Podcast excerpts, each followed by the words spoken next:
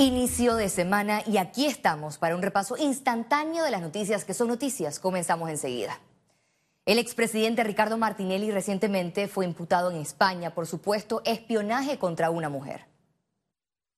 Medios internacionales narran la trama y la detención de seis personas en Mallorca, entre ellos cuatro guardias civiles que fueron contratados por Martinelli para espiar a su pareja sentimental. Un nuevo escándalo que salpica al exmandatario. No hay nadie en este país que pueda tener duda de que Martinelli eh, realizó lo que se le acusó aquí en dos ocasiones. Y yo creo que su imagen internacional eh, está sufriendo ha sufrido, va, está sufriendo y va a sufrir mucho mayor deterioro.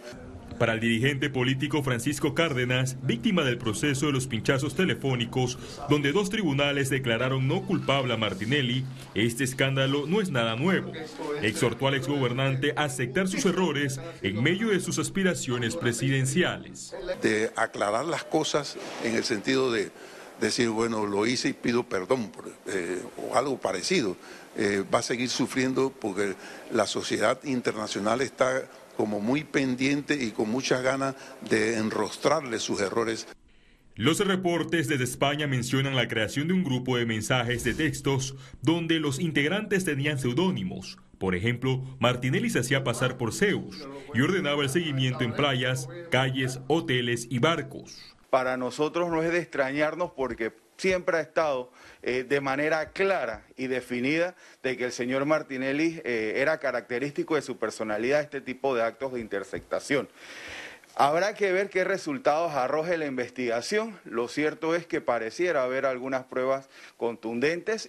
Martinelli también es investigado en España por las coimas de la constructora FCC. Además, en Panamá tiene medida cautelar de impedimento de salida del país tras ser imputado por supuesto blanqueo de capitales en los casos Odebrecht y New Business. Félix Antonio Chávez, Econius. Congelamiento de precios o incremento en el costo del pasaje son las dos peticiones de los gremios transportistas al gobierno. Veamos otro reporte de Félix Antonio Chávez. Debido al incremento del costo del combustible, la Cámara Nacional de Transporte exigió congelar el galón de diésel a 2 dólares con 40 centavos y 3 dólares la gasolina de 91 y 95 octanos por un periodo de seis meses prorrogables. De no ser así, la segunda alternativa sería el alza del pasaje a nivel nacional. Este gremio, por diferencias, evitó participar de la mesa del diálogo. Nosotros nos hemos sentado bastante tiempo más. ¿Para qué nos vamos a sentar más? Y ahora mismo es buscar solución. Si cumple el mandato de una asamblea, ¿por qué algunos transportistas han aumentado el precio pasaje? No sé, no sé dónde son. Los usuarios se están quejando. Ah, no, ellos se van a quedar siempre. Dígame usted cuando que, que no se queda. Dígame cuándo no se van a quedar. Siempre. Hay aumentos. Debería, no, debería de haber. La dirigencia transportista del interior del país sí participó de las conversaciones con la autoridad del tránsito y el órgano ejecutivo. El grupo de conductores solo pidió congelar los precios. Para nosotros, lo que es el sector transporte, esto es una situación que se sale totalmente de nuestras manos por los grandes tranques que hay hacia el oeste, hacia el este. Con la mediación del defensor del pueblo, se acordó una reunión para el viernes 25 de marzo, donde podría surgir una propuesta definitiva. El mensaje importante es, esto es en pro de los usuarios. Tenemos que mejorar el sistema, tenemos que mejorar los buses, las condiciones para nuestros usuarios. De los 3 millones de dólares en subsidio aprobados por el Consejo de Gabinete en noviembre de 2021, los transportistas han consumido más de 1.900.000 dólares. Félix Antonio Chávez, Econius.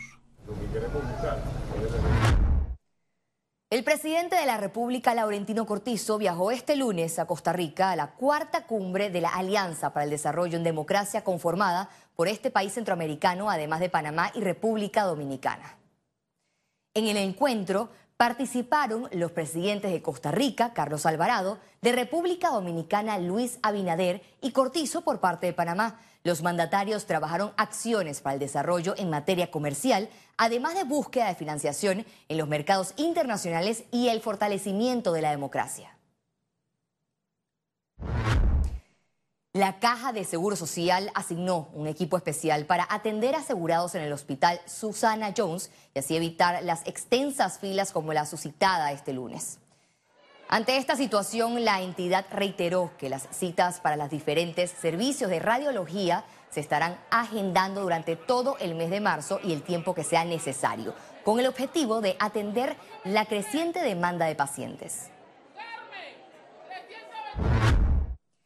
Miembros de la sociedad civil esperan que informe preliminar de la Organización Internacional del Trabajo sobre la situación del programa de invalidez, vejez y muerte de la Caja de Seguro Social sea una solución a la crisis. Yo realmente espero que el informe traiga información que, nos ayude y como te comenté antes, que, venga acompañado de recomendaciones eh, puntuales ya valoradas que acorten el camino. Eh, no podemos seguir eh, con ese juego de nosotros sabemos que hay que hacer, pero no lo vamos a decir para ver si sale de la mesa, porque eso nos hace perder tiempo y dinero a todos. Entonces, si ya se invirtió en un informe, yo esperaría que venga ya con recomendaciones puntuales, ya sea que las haga la OIT o que las revise el gobierno y las anexe a lo que hizo la OIT. Ellos son seres especiales y hoy recordamos su derecho a ser incluidos. Veamos el reporte de Ciara Morris. Como cada 21 de marzo, este lunes Panamá se unió a las actividades del Día Mundial del Síndrome de Down con un mensaje de inclusión a estas personas en la sociedad. Nos decidimos a una verdadera inclusión a estar compartiendo entre pares, como lo podemos ver aquí, trabajar en equipo, tener liderazgo, tener empatía, el respeto, porque al final todos somos iguales. Toyotamo. ¿Cómo te sientes? Te están preguntando. Muy, bien. ¿Cómo tú te llamas? ¿Cómo tú te llamas? Gabriela.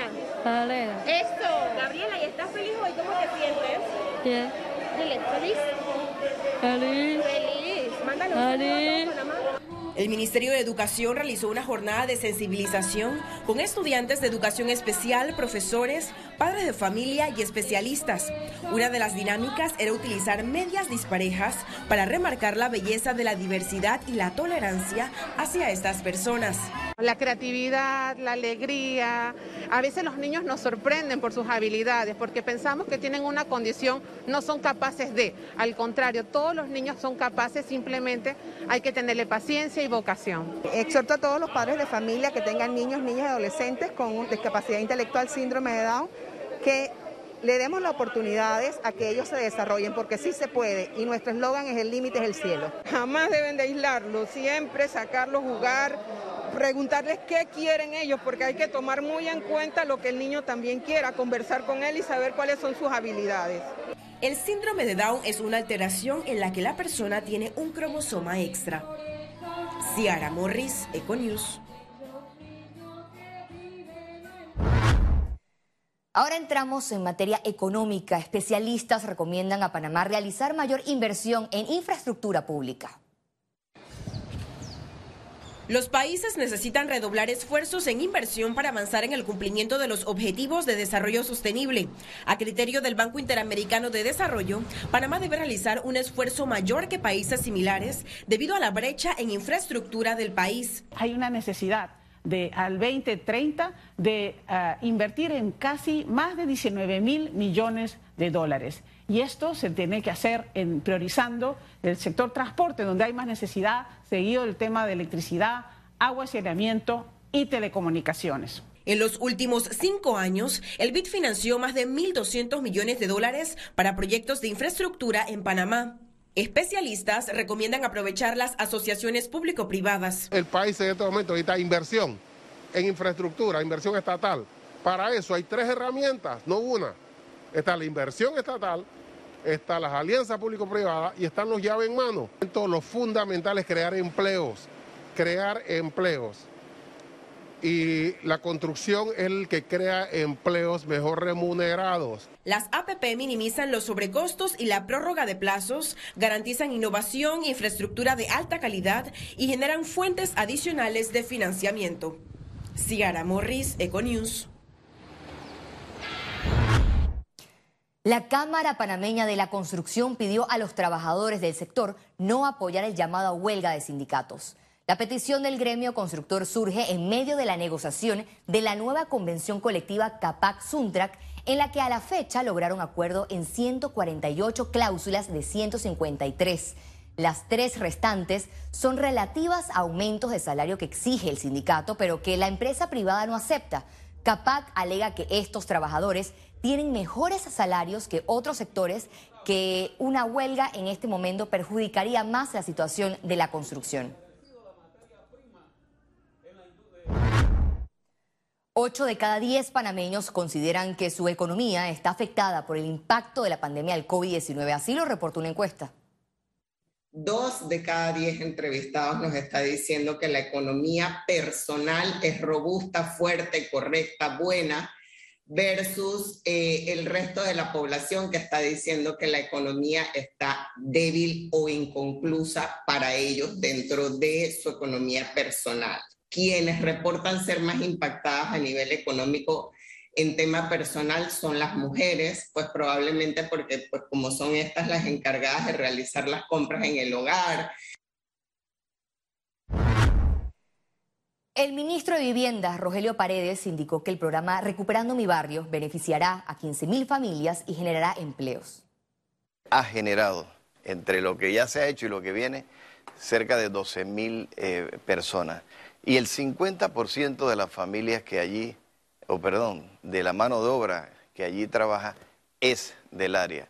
Pero además lleva un componente social porque este programa te obliga, o, en otras palabras, obliga al contratista a que le genere una capacitación a la gente que vive en el lugar para que también cuiden lo que tienen, la Asociación de Restaurantes y Afines de Panamá pidió al gobierno la reducción de impuestos de combustible por aumento de costos operacionales. El incremento constante del combustible e insumos, entre otros, nos genera costos adicionales por parte de todos los proveedores, tanto nacionales como extranjeros, situación que asfixia y mantiene en vilo a gran parte de la industria, expresó un comunicado del gremio.